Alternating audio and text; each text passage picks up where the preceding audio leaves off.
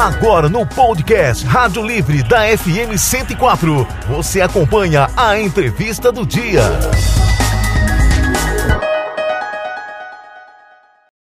Festival de Inverno de Bonito é um evento cultural anual que tem cativado os corações de milhares de pessoas, proporcionando uma experiência enriquecedora e inesquecível no coração do Brasil.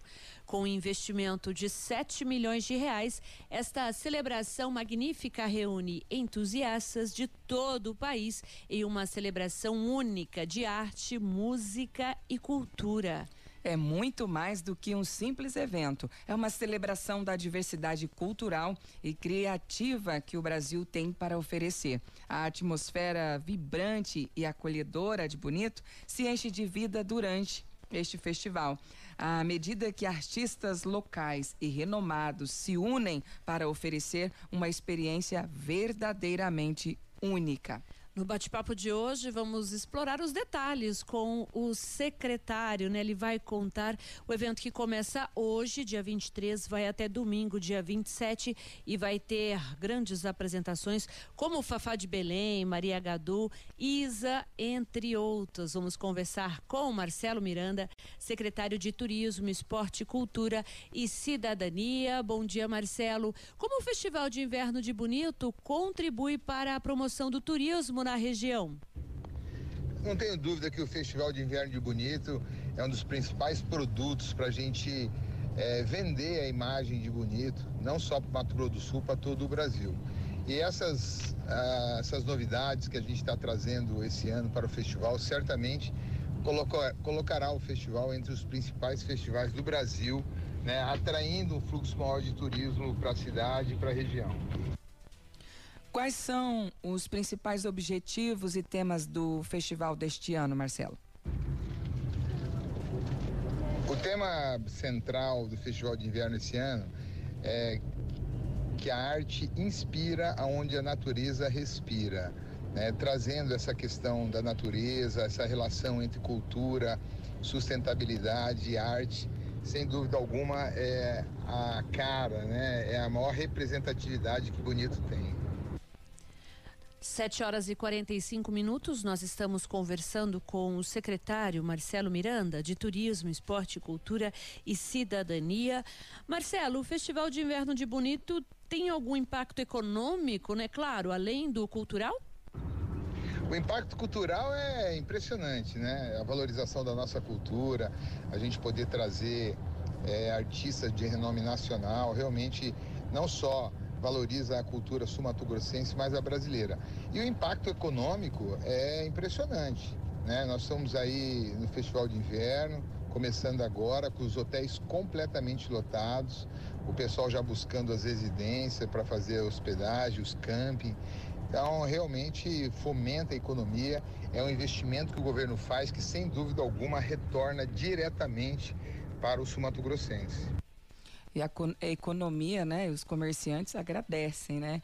E qual é a importância da parceria com entidades locais, é, patrocinadores e apoiadores para o sucesso do evento? É, essa parceria entre prefeitura, governo do estado, o SESC, né, está sendo um grande parceiro esse ano, realmente faz toda a diferença. Né? O que nos possibilita fazer um grande evento é a união de forças para que a gente possa realmente trazer um festival dessa magnitude, com essas inovações todas que estão sendo propostas para esse ano. Marcelo, e qual vai ser o ponto alto do evento esse ano? É, eu acredito que o ponto alto do evento é o Festival Bonitinho. É, além da, das interações tecnológicas, né, a roda gigante, o balonismo, é o festival bonitinho que traz atrações específicas para as crianças, valorizando dessa forma a participação da família. A gente espera que haja uma mudança de perfil, né, da, do público que prestigia, valorizando a participação de toda a família. É, Marcelo, esse ano a, as atrações irão contar com os recursos de acessibilidade. Como foi pensado para trazer esse novo recurso? É, a gente não, não tem como a gente pensar num evento desse tamanho, dessa magnitude, sem pensar na questão da acessibilidade. Então há uma preocupação muito grande do governo do estado em todos os eventos, não só esse do Festival de Bonito, mas também nos eventos esportivos, nos festivais, nos shows, que haja é, o espaço reservado para as pessoas com deficiência, para que a gente possa realmente democratizar o acesso aos nossos festivais, aos nossos shows. Marcele, como as atividades do festival se integram às atrações turísticas naturais e culturais da região de Bonito?